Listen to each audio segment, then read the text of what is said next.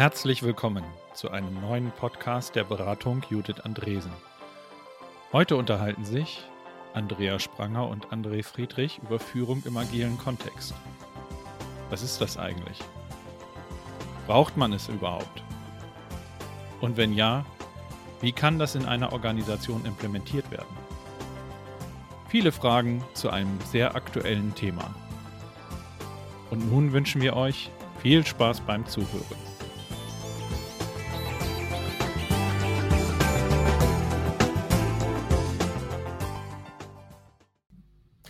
Hallo Andrea. Hallo André. Schön, dass das heute geklappt hat, dass wir uns heute mal austauschen können zu dem ganzen Thema agile Führung. Das beschäftigt uns ja intensiv in den letzten Monaten, eigentlich schon länger. Äh, und es wird immer intensiver, habe ich den Eindruck. Ähm, und unsere Idee ist, dass wir uns heute einfach mal dazu austauschen, was beschäftigt uns, was geht da vor sich, was sehen wir als Entwicklung. Ja, wir haben ja auch das eine oder andere Mal sind wir schon an dem Thema vorbeigekommen und wir haben ja auch gedacht, möglicherweise sind unsere Gedanken dazu oder unsere Diskussion, unser Austausch auch für andere ganz spannend und es gibt da vielleicht auch den einen oder anderen Anstoß oder Inspiration. Das würde uns natürlich auch freuen, wenn wir da auch nochmal von anderen Rückmeldungen bekommen, die das jetzt möglicherweise hören, was eure Gedanken so dazu sind. Was hat uns denn hierher getrieben, dass wir überhaupt über das Thema agile Führung so intensiv diskutiert haben?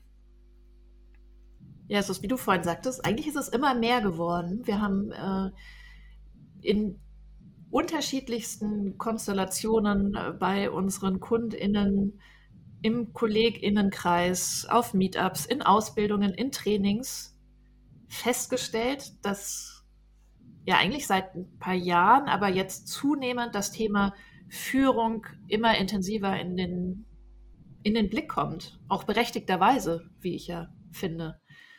Vor ein paar Jahren haben wir oft den Fokus noch gehabt, stark auf die auf Teams, ähm, agile Transition, neue Formen der Zusammenarbeit, Selbstorganisation und so weiter. Da war der Fokus noch stärker auf, auf Teams oder der Organisation, auf den MitarbeiterInnen. Ähm, und in den letzten Monaten oder auch Jahren stellen wir immer mehr fest, dass es vielleicht auch Nachholbedarf gibt, weiß ich gar nicht. Aber auf jeden Fall ist es ein Thema, wo ein Hebel drin steckt. Ich habe die Idee, da passiert so eine Evolution sozusagen im Verständnis von agilem Arbeiten. Ähm, wie du ja gerade sagst, äh, viel ist auf Ebene der Teams passiert, äh, Teams ins agile Arbeiten bringen, Teams arbeiten in Scrum, Teams gehen in die Selbstorganisation, da passiert ganz viel. Ähm, aber jetzt ist es ja so, dass Wertschöpfungsketten in aller Regel eben über mehrere Teams gehen. In vielen Organisationen gehen Wertschöpfungsketten über mehrere Teams hinweg. Und an der Stelle stellt sich dann natürlich die Frage, okay, wie kriegen wir die denn miteinander koordiniert? Äh, wie stimmen die sich untereinander ab? Brauchen die einen gemeinsamen Rahmen? Ich glaube, das ist so das, was gerade so passiert. Ne? Wir kommen in diese nächste Evolutionsstufe rein und ähm, in Organisationen stellt sich die Frage, wie machen wir denn das? Und ich glaube, das sind Fragen, die richten sich an Führung. Und hier sind wir genau in Führung, im komplexen Führung in agilen Settings. Das ist ganz spannend, weil das heißt, wenn ich das richtig verstehe, dass du sagst, es braucht auch weiter Führung, weil ich erinnere mich auch an, an Diskussionen, ähm, die jetzt auch schon eine Weile her sind, wo die Frage war, ne, wenn die Teams doch jetzt alle selbst organisiert sind und wir wollen ja eine agile Organisation werden, ähm, brauchen wir dann überhaupt noch Führung? Also braucht es noch Führung? Ja, das stimmt, das ist spannend. Ne? Also es kommt ja, das hab dem, äh, das ist mir auch schon begegnet. Wir sind doch jetzt agil, jetzt brauchen wir keine Führung mehr. Wir entscheiden doch jetzt alles selbst. Ähm, ich glaube, das ist ein, ähm, das ist ein falscher Gedanke tatsächlich oder ein Gedanke, der oft nicht passt. Ich glaube, viel wird in den Teams äh, ähm, entschieden tatsächlich. Aber erstens passiert ja mit Führungsaufgaben, ich würde mal sagen, gucken wir auf Führungsaufgaben. Ähm, die in klassischen Settings bei Führungskräften liegen, passieren so verschiedene Sachen. Ein Teil dieser Aufgaben geht in die Teams und wird davon Rollen wahrgenommen, aber trotzdem sind es ja Führungsaufgaben, die da passieren. Ne? Also klassischen Scrum-Teams haben wir ja einen PO oder einen Scrum Master. Die übernehmen ja Führungsaufgaben. Da bin ich, ähm, da kann ich diesem Gedanken, wir als Team machen das doch jetzt selber folgen. Ich glaube aber auch, äh, dass zwei Dinge zu beachten sind. Zum einen, kenne ich nur wenige Teams, die alle Führungsaufgaben übernehmen. auch disziplinarische Führungsaufgaben selbst und die stehen ja weiter im Raum. Und zum anderen haben Teams auch völlig unterschiedliche Reifegrade und sind in unterschiedlicher Art und Weise in der Lage, ähm, von selbst diese Aufgaben zu übernehmen. Das ist so, sind so Gedanken, die ich im Kopf habe und die, die nach sich ziehen, es braucht weiterhin Führung. Und es braucht auch weiterhin Führungskräfte, die diesen Blick haben. Du hast eben die, also auf Führungsaufgaben, äh, Führungsaufgaben angesprochen, die es weiterhin braucht. Hast du vielleicht noch so ein, ein Beispiel, was so eine Führungsaufgabe sein kann, die es weiterhin braucht? Mhm. Also in meinem Kopf ist da, äh, gucke ich da tatsächlich auf einen Klassiker der Führungsliteratur. Ich gucke da so in Malik rein. Ähm, Malik hat fünf Führungsaufgaben ähm, definiert. Äh, für Ziele sorgen, organisieren, entscheiden, kontrollieren und Menschen entwickeln und fördern. Das sind so die fünf Aufgaben, die Malik äh, formuliert hat. Und die sehe ich auch in komplexen, äh, in agilen Settings weiterhin bestehen auch das Kontrollieren? Ja, vielleicht müssen wir das anpassen, oder? Also mein Gefühl ist, es braucht eine, das Thema Kontrollieren ist da, aber vielleicht müsste man das in agilen Settings, vielleicht muss man das in agilen Settings anders formulieren, oder? Ja, es ist die, die spannende Fragestellung. Ich glaube auch, man kann die übertragen. Ähm, das ist dann eben, also ich als Führungskraft kontrolliere nicht mehr selbst, aber irgendwie ist Kontrolle im Sinne von ähm, im Blick haben, nicht im Sinne von rausfinden, ob jemand Fehler macht, sondern wirklich auch die Dinge im Blick haben, tatsächlich ja nach wie vor eine wichtige Aufgabe.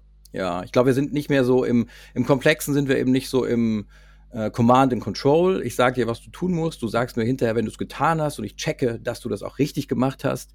Ähm, das ist ja so der Klass, das klassische Verständnis, was ich so höre, äh, was ich erstmal so denke, wenn ich, wenn ich kontrollieren höre.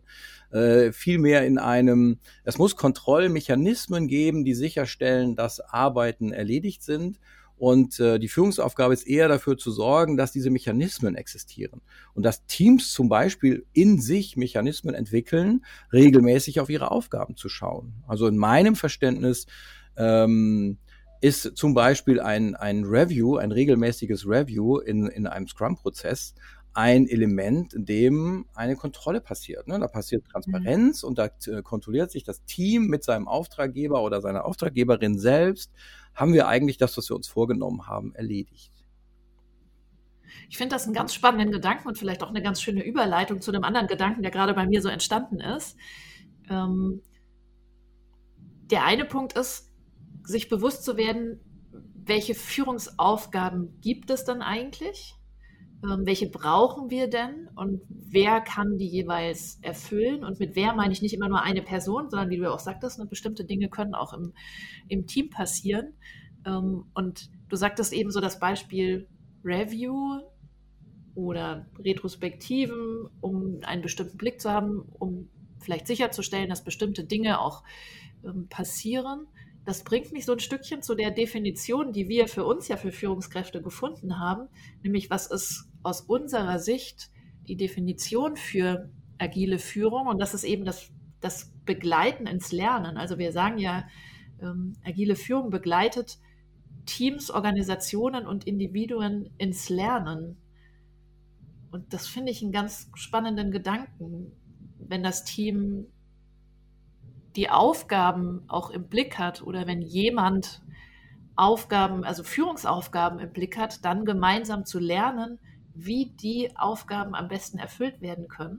Und da hilft es, glaube ich, tatsächlich, wenn es eine Person gibt oder mehrere Personen, die genau das im Blick haben, ins Lernen begleiten. Ja, ja. Und noch eine, ein Verbindungsgedanke. Ähm, ich gehe nochmal auf das ähm, kontrollieren ist ja so ein, ein störender Begriff, ne, ein irritierender Begriff. Ähm, für mich ist ähm, das das Check in einem PDCA. Ne? Ähm, also wenn ich einen PDCA-Zyklus aufsetze, dann habe ich da den Check, das Check-Element. Und was ist das Check-Element? Das ist das Kontrollelement. Also wir haben da zwar so eine sprachliche Störung, aber eigentlich gehört in jeden äh, auch agilen Prozess genau dieses Check-Element rein, weil da passiert Lernen. Genau das ist ja der Moment, an dem Lernen passiert ähm, um jetzt die Brücke zu dem Lernen zu bringen. Mhm. Und, ähm, und, und vielleicht ist es tatsächlich so, dass Lernen dann nicht nur ein zentraler, sondern der zentrale Wert äh, in in Veränderungs, in agilen Veränderungsprozessen. Und was heißt agil arbeiten? Denn wir arbeiten, das heißt ja, wir arbeiten in sich verändernden Umfelden. Wir, wir arbeiten in einer Veränderung. Also Lernen ist der zentrale Wert möglicherweise im, äh, in agilen Settings. Und, ähm, und damit ist natürlich die Führungsaufgabe, Lernen zu ermöglichen, auch die zentrale Führungsaufgabe. Ich muss gerade so ein bisschen schmunzeln, weil ich immer gerne zurückdenke an vor vielen Jahren, als ich als Führungskraft ähm, mal einem Team, ich habe mich wie so eine Heilsbringerin gefühlt und wollte jetzt Selbstorganisation, ähm, dachte, das ist doch meine Aufgabe jetzt zu sagen, hier, ihr könnt euch selber organisieren, es ist agil und ihr braucht mich eigentlich gar nicht. Ähm, und ich erinnere mich an den Moment, als ich dachte, so, und jetzt brechen alle gleich in Jubelschreie aus. Und tatsächlich saß ich dann einem Team gegenüber, was mich ein bisschen irritiert angeguckt hat und gesagt hat, ja, aber das geht doch gar nicht. Das musst du doch machen. Und wie sollen wir das denn? Und da war ich total ratlos. Passt aber total mit dem, was du, mit, mit diesem Lernaspekt, den du eben sagtest, weil meine Aufgabe ist, das Team ins Lernen zu begleiten. Meine Aufgabe ist es nicht, das Team in zu tiefes Wasser zu schubsen und zu sagen, es wird ja irgendwie, werden die schon schwimmen lernen, weil vielleicht gehen sie sonst auch einfach unter. Ja, genau. Die eine Seite. Also das ist weder deine Aufgabe, das Lernen abzunehmen und zu sagen, mhm. da kümmere ich mich drum, noch deine Aufgabe. Ja, jetzt muss ich allerdings. Den Blick hatte ich damals nicht. Ja, das, ich auch, jetzt muss ich nämlich schmunzeln, weil genau so eine Geschichte habe ich auch. Ähm, ein Team, dem ich ähm, in dem ich einfach mal gesagt habe, arbeite doch mal selbst organisiert. Und das haben die auch erstmal mit Begeisterung aufgenommen. Äh, aber haben sich dann in dem Versuch, eine Umsetzung für sich zu finden, komplett verloren, äh, haben wirklich nicht gewusst, wie sie da rangehen sollen, haben sich in endlosen Rollendiskussionen verloren und verschanzt hinter Rollendiskussionen, äh, weil sie keinen Weg des gemeinsamen Miteinanders äh, gefunden haben. Ähm, und das ist genau der gleiche Aspekt. Ne? Ich habe die nicht ins Lernen begleitet, ich habe denen nicht die Impulse gegeben und den Rahmen gegeben, den sie brauchten, um das für sich konstruktiv und nach vorne gerichtet umzusetzen. Ja, total. Und da fehlte Führung. Ja. Jetzt, wenn ich mich genau in den Situationen nämlich frage, und dann wird das auch wieder individuell, das überrascht wahrscheinlich auch nicht, ähm, dass es dann nicht immer die eine Antwort gibt, aber die Frage, die ich mir jetzt stellen würde, ist, was braucht es denn, um ins Lernen zu begleiten? Also das wäre dann die, die große Frage, die ich mir als Führungskraft stelle, die wir uns ja auch stellen in unserem selbstorganisierten Team hier bei BJA. Ne, ist das ja auch die Fragestellung, was braucht es denn, um zu lernen oder um ins Lernen zu begleiten? Und über den Weg finde ich ja auch spannende Führungsaufgaben raus, ohne dass ich sage, ich als Führungskraft muss jetzt genau alle Aufgaben haben, aber ich kann mir eben die Frage stellen, was braucht es denn, was kann ich tun, damit andere Teams, auch die Individuen oder eben auch die ganze Organisation, ähm, damit die ins Lernen kommt. Mhm. Letztendlich ist das ja auch, du sagtest vorhin, in Veränderungen ist das ein zentraler Wert und wir sind ja auch in den Transitionen, geht es ja immer um Veränderung und in der heutigen Zeit um schnelle Veränderungen auch oft. Das heißt, Lernen ist tatsächlich ein Erfolgskriterium auch für jede Transition. Und wenn die Führungskraft das im Blick hat, ist das natürlich eine total zentrale Aufgabe auch. Ja. Erfolgsentscheidend. Ja. Ich merke gerade, dieses Lernthema, da steckt so viel drin. Ähm, da könnten wir jetzt, glaube ich, ganz tief einsteigen und würden in einer Stunde aufhören. Wir hatten heute ja eigentlich das Ziel, dass wir nur so ungefähr maximal eine halbe Stunde äh, zusammen okay. sprechen.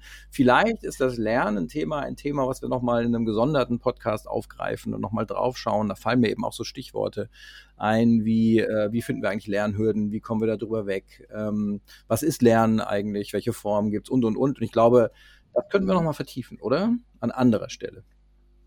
Ja, ich glaube, weil es für Führungskräfte einfach extrem, extrem wichtig ist, aber du hast natürlich recht, Lernen ist einfach ein begeisterndes Thema. Lass uns mal den Blick wieder stärker auf Führung ja. im Agilen werfen. Ich habe ja so eine Frage, die sich mir so stellt, ist, äh, für viele Organisationen ist das ja so, da gibt es eine Organisationsstruktur, ein Organigramm, da sind Hierarchien eingezeichnet, da sind Führungskräfte drin in diesen Hierarchien und ähm, Und die Frage, die sich mir stellt, ist, braucht es eigentlich über Hierarchien noch? Können wir die ab, müssen wir die abschaffen? Können wir die abschaffen?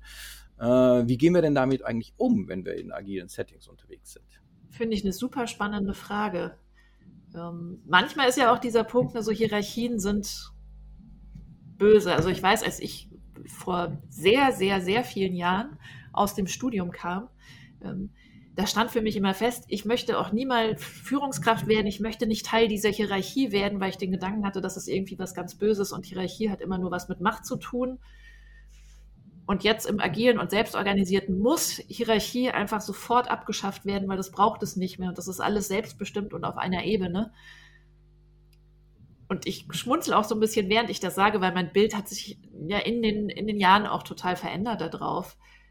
Und ich würde nicht mehr sagen, also Hierarchien müssen abgeschafft werden, weil ehrlicherweise bilden sich ja auch in informellen Gruppen oder auch abseits von der formalen Organisationsstruktur, find, bilden sich ja trotzdem Strukturen aus. Und es gibt auch irgendwie Hierarchien und es gibt auch Führungsrollen, die sich ausbilden, die sind, die müssen nicht an ein Organigramm gekoppelt sein und die sind vielleicht auch je nach Situation ganz unterschiedlich. Also alle sind irgendwie natürlich Führungs, alle sind irgendwie Führungskräfte. Und trotzdem kann es hilfreich sein, kann, muss nicht, äh, wenn es eine Hierarchie gibt. Also wenn es zum Beispiel dazu dient, auch eine gewisse Komplexität zu verringern oder bestimmte Organisationsflüsse oder so sicherzustellen. Da würde ich immer die Frage stellen, was ist denn eigentlich Sinn und Zweck und was ist denn der Nutzen auch von Hierarchie oder von einer formalen Struktur? Und ich glaube, dass ähnlich wie du es vorhin mit den Führungsaufgaben äh, nach Malik erzählt hast, ich glaube, dass das auch für viele Dinge gibt, die wir jetzt also ob das eine Hierarchie ist oder eine Struktur ist, dass immer die Frage ist, wofür ist das denn eigentlich gut? Was ist denn Sinn davon? Was ist denn Zweck und Nutzen? Und sich dann zu hinterfragen, braucht es das noch oder braucht es das vielleicht in einer anderen Form? Mhm. Aber ich würde niemals sagen, pauschal darf es nicht geben. Ja. Zwei Dinge gehen mir dabei durch den Kopf. Ich stimme dir zu. Ähm, mir gehen da zwei Dinge durch den Kopf. Ähm, das erste ist, wir sagen ja, wenn wir grundsätzlich zum Beispiel mit unseren Kunden und Kundinnen über agile Transitionen sprechen, dann äh, ist unser Credo ja definiert für euch erst den Prozess und dann folgt die Struktur. Und ich glaube, das ist die gleiche, ähm, das ist die gleiche Herangehensweise, die ich an dieses Thema setzen würde.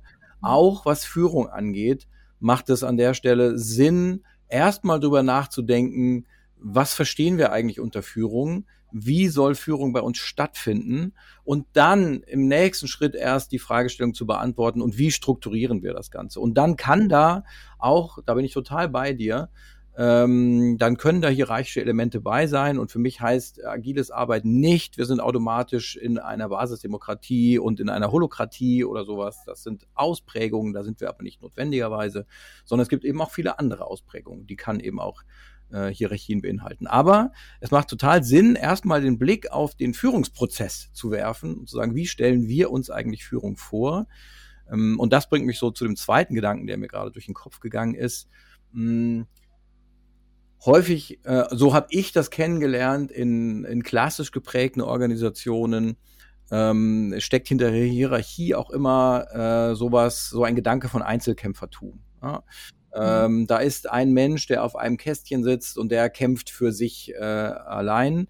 Ähm, und ich glaube, der zweite Gedanke, den man, und den kann man eben mit in diesem Prozess mitdenken, ist, wie verstehen wir denn auch Führung als Teamarbeit? Und damit meine ich äh, ein Team aus Führungskräften, ja, die Führung eben als Teamarbeit sehen.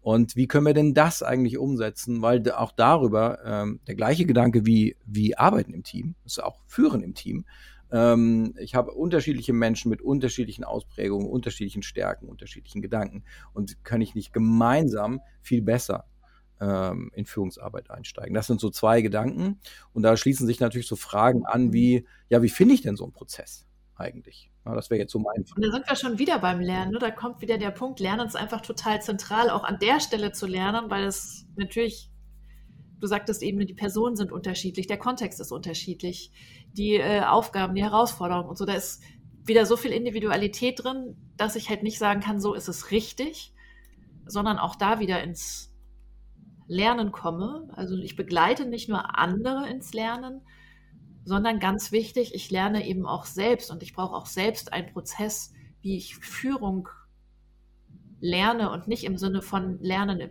Wissenstransfer, wie geht es jetzt richtig, sondern was braucht es eigentlich? Was funktioniert bei uns? Da kommt mir sofort auch ein anderer Gedanke oder ein weiterer Gedanke.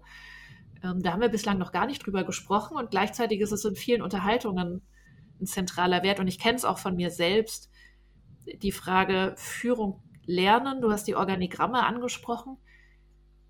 Ich habe den Eindruck manchmal, dass wir Führungskräfte, und ich sage jetzt ganz bewusst Führungskräfte, also die es in Organisationen gibt, ähm, dass die manchmal so ein Stückchen vergessen werden oder das gar nicht gesehen wird, was das eigentlich für eine Herausforderung auch für die Person ist. Also für eine Führungskraft, die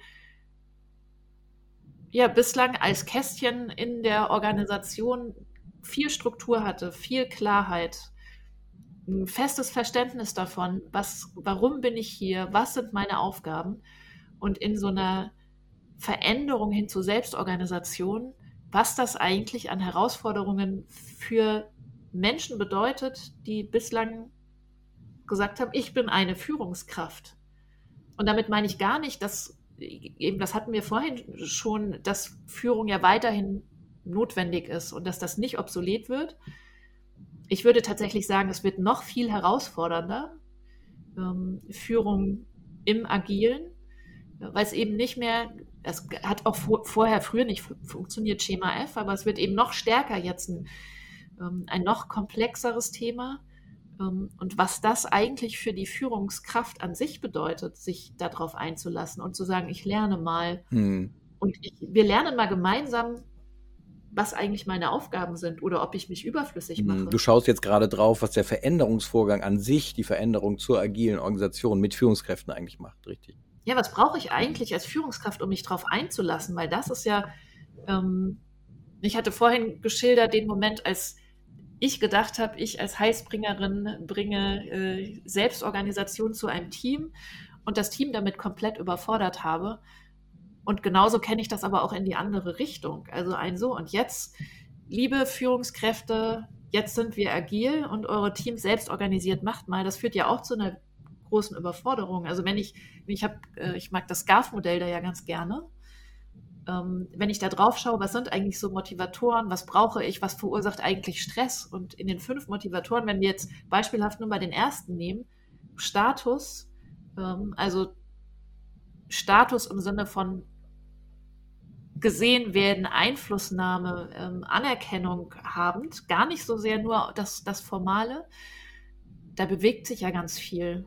Also wenn mein Team jetzt selbst organisiert ist und nicht mehr ich diejenige, zu der das Team immer kommt oder die alles abnickt, geht da nicht auch ein Stückchen Status und Anerkennung von mir verloren. Also und solche Momente auch im Blick zu haben, das macht ja was mit mir als Führungskraft. Ja. Und ich glaube, das ist wahnsinnig wichtig, als Führungskraft da auch einen Blick drauf zu haben oder auch als Organisation, Führungskräfte auch gut dabei zu begleiten, sich darauf einzulassen, weil wenn, also wir wollen und brauchen ja auch Führungskräfte, also die, wir brauchen die Führungskräfte auch weiterhin und brauchen auch in Transitionen Wissen, Know-how, Perspektiven, die Menschen, die dahinter stehen, mit ihrer Individualität, ähm, die sollen ja auch genauso mit dabei bleiben. Ja, dieses Rahmengebende. Und andererseits erwarten wir halt ähm, mehr loslassen, mehr delegieren, mehr, ähm, mehr abgeben. Ich, bin, ich finde, das SCARF-Modell ist ein schönes Modell. Du hast jetzt gerade auf den Status geguckt. Ich gucke jetzt gerade mal auf die Certainty, äh, auf, die, auf die Verlässlichkeit, äh, auf die Sicherheit. Ähm, fällt mir auch so ein Beispiel ein, hatte ich gerade letzte Woche in einem Workshop, ähm, als wir darüber gesprochen haben, warum, warum Führungskräfte in einem Projektkontext eigentlich regelmäßig, eigentlich in, in diesem Fall ähm, sehr regelmäßig einen Statusreport haben wollten und wir drauf geschaut haben, gesagt haben, da steckt natürlich ein Sicherheitsbedürfnis hinter. Ne? Ein Sicherheitsbedürfnis, dass das, wofür Verantwortung getragen wird, auch passiert. Ähm, und das ähm, und das gilt es natürlich zu, zu berücksichtigen in diesem Veränderungsprozess. Ne? Wenn wir jetzt Verantwortungen verlagern, dann passiert irgendwas mit diesem Sicherheitsgefühl. Und ähm, wie gehen wir denn damit um? Ja. ja, wahrscheinlich könnten wir auf alle Elemente auch von SCARF nochmal schauen. Auch das ist so ein Thema, wo ich glaube, wo wir uns ganz lange zu austauschen könnten. Aber wir wollten ja tatsächlich in einem, ja. einen kurzen Überblick erstmal geben über die Gedanken, die wir so dazu haben. Ähm, und wir sind dran vorbeigekommen, Lernen ist ein zentraler Wert, Führungskräfte begleiten ins Lernen. Es braucht Führung auch im Agilen, es braucht gerade in der Veränderung Führung, Rahmengebung, ähm, Führungsaufgaben gibt es weiterhin. Also ganz viel, ganz viel Need, ganz viel ähm, auch das Bewusstsein, es braucht Führung, ähm, es braucht Führungskräfte. Und dann stellt sich natürlich direkt die Frage, wenn ich das jetzt erkannt habe, und das war ja auch unsere Beobachtung vom Anfang ne, und auch unser vor Wochen unser Start in den Austausch, dass wir gesagt haben, ganz, an ganz vielen unterschiedlichen Stellen, Organisationen, ähm, Momenten stellen wir fest, dass diese Erkenntnis, Führung ist wichtig, dass die greift und dass die viel greifbarer wird. Wenn ich das erkannt habe, ist dann auch wieder die Frage, was kann ich denn jetzt tun, ja. wenn ich das ja. erkannt habe? Also irgendwo steht da so ein Stichwort über, vergesst die Führungskräfte nicht. Ne? Ja. Ähm, ähm, in der, der agilen Transition. Da bin ich total bei dir. Ich würde gerne, bevor wir darauf gucken, noch mal einen Gedanken loswerden. Ähm, und der steckt hinter diesem Vergesst die Führungskräfte nicht. Was ich oft beobachte, ist, dass gerade so dieses mittlere Führungs, die, ähm, ähm die mittlere Führungsebene tatsächlich gerne erstmal vergessen wird. Ähm, für eine obere oder oberste Führungsebene ist es ja vergleichsweise einfach. Ich gucke jetzt mal auf das St. Gallen-Modell mit der Zuordnung der Verantwortlichkeiten. Ähm, da ist es vergleichsweise einfach, weil die in ihrer Rolle, wir setzen hier die Normen der Organisation, ähm, relativ safe sind und relativ stabil sind und sagen, ja, das wird auch morgen gebraucht, ein normensetzendes Element. Äh, aber genau das Zwischenelement, wo sich die Delegation bewegt, wo sich Ver Verantwortung verschiebt, genau da passieren die Veränderungen. Und da mh, hm, könnte man jetzt in meiner äh, Vorstellungswelt auf deine Frage bezogen aus zwei Richtungen drauf schauen. Ich könnte eine Veränderung angehen, indem ich von vornherein äh, den Blick drauf habe, ähm, äh, das wird Führung betreffen. Und bevor wir in die Veränderungen eingehen, binden wir die Führungskräfte ein und wecken ein gemeinsames Verständnis von, was wird jetzt passieren in der Organisation möglicherweise.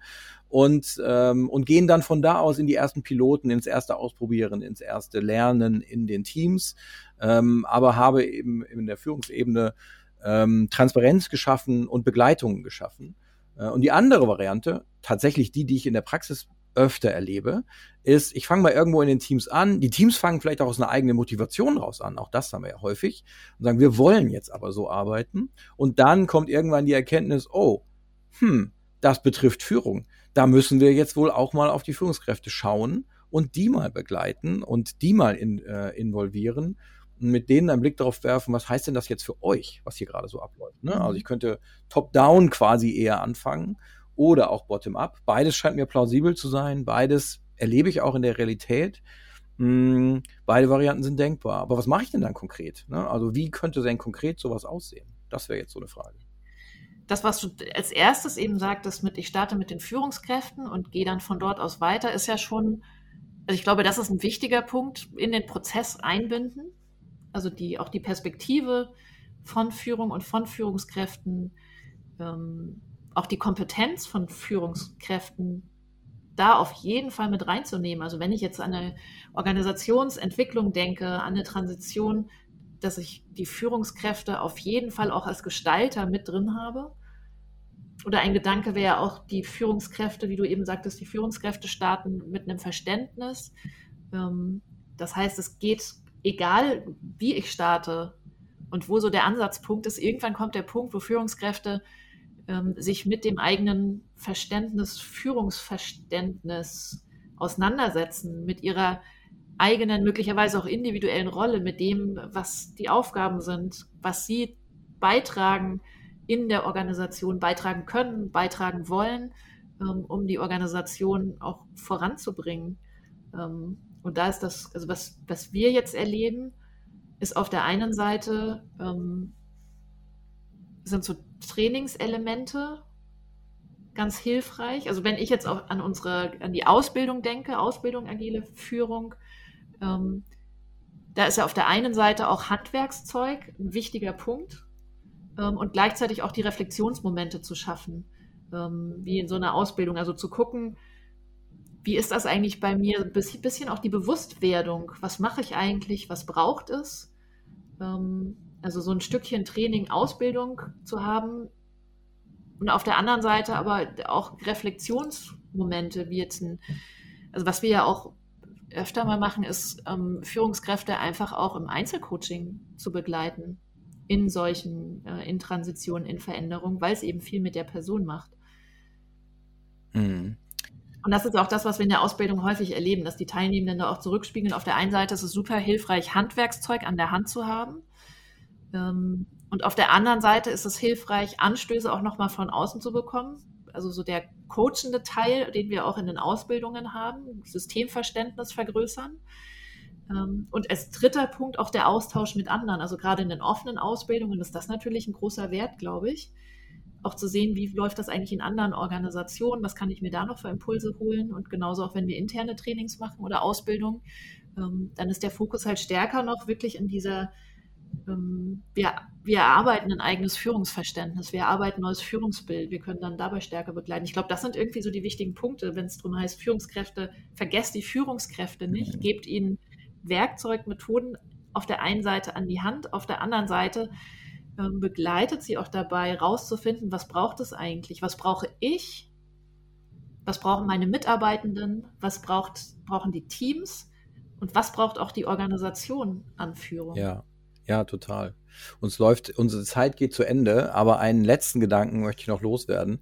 Ähm, ähm, das, was du da beschreibst, schafft ja auch für Führungskräfte einen, einen sicheren Raum, in dem sie ihre Gedanken entwickeln können. Ja.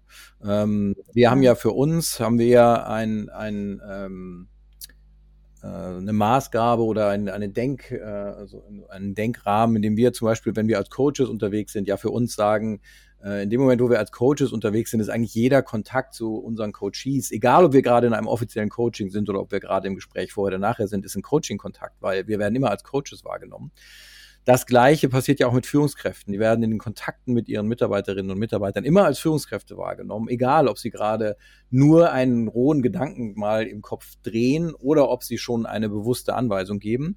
Ähm, und was die brauchen, ist halt einen Raum, in dem sie einfach sicher und mh, hm, vielleicht auch unbeobachtet, vielleicht ist das auch ein Begriff, mhm. ähm, ihre Gedanken einmal entwickeln können, äh, bevor damit schon ein Impuls ausgelöst wird. Ja? Weil für Führung gilt das Gleiche. Jede Führungskraft, jedes Gespräch mit, mit den Menschen im Umfeld von Führungskräften ist ein Führungsimpuls. Und, ähm, und die brauchen diesen Raum. Das wäre nochmal so ein Gedanke. Und den, glaube ich, hinter den ähm, Formaten, die du beschrieben hast, steckt eben auch den Raum geben, diesen sicheren Raum geben, Gedanken zu entwickeln.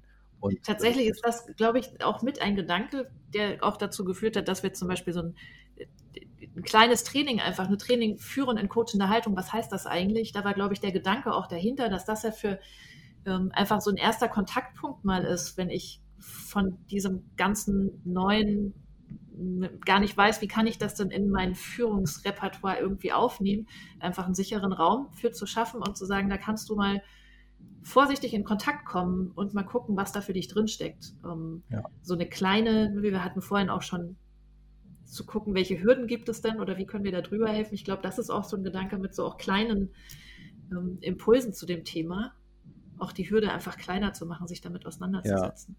Ja, ja das macht total Spaß, Andrea, da, dass wir äh, der Austausch mit dir darüber. Ähm, unsere Zeit ist jetzt aber abgelaufen. Ich glaube, wir sollten erstmal zum Ende kommen. Ich habe den Eindruck, wir haben da so ein paar Fäden äh, in die Hand genommen, äh, bei denen es sich lohnt, nochmal dran aus, äh, drauf aufzusetzen. Ich bin sicher, wir machen nochmal weitere Podcasts, die wir hier in die Reihe reinhängen. Ähm, wie schon am Anfang gesagt, wir freuen uns total. Vielleicht könnten wir den einen, den einen oder anderen Denkanstoß setzen, den einen oder anderen Impuls, vielleicht auch eine Irritation auslösen, sehr gerne äh, und freuen uns über äh, jede Reaktion auf das, was wir hier mal so ausgetauscht haben äh, und hoffen ansonsten, glaube ich, drauf, dass wir euch wiederhören oder ihr uns wiederhört in einem weiteren Podcast. Ich freue mich auf jeden Fall drauf, äh, die Unterhaltung fortzusetzen ähm, und auch die Diskussion. Ich glaube, es gibt ja wirklich noch total viel spannende Themen. Genau, super. Vielen Dank, Andrea. Danke dir, André. Und damit beschließen wir es für heute. Ne? Bis zum nächsten Bis Mal. zum nächsten Mal. Tschüss. Tschüss.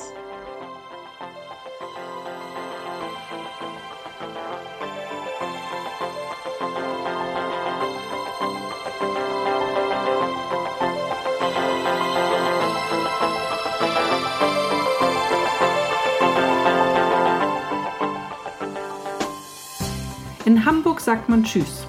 Auf Wiederhören im Podcast der Beratung Judith Andresen.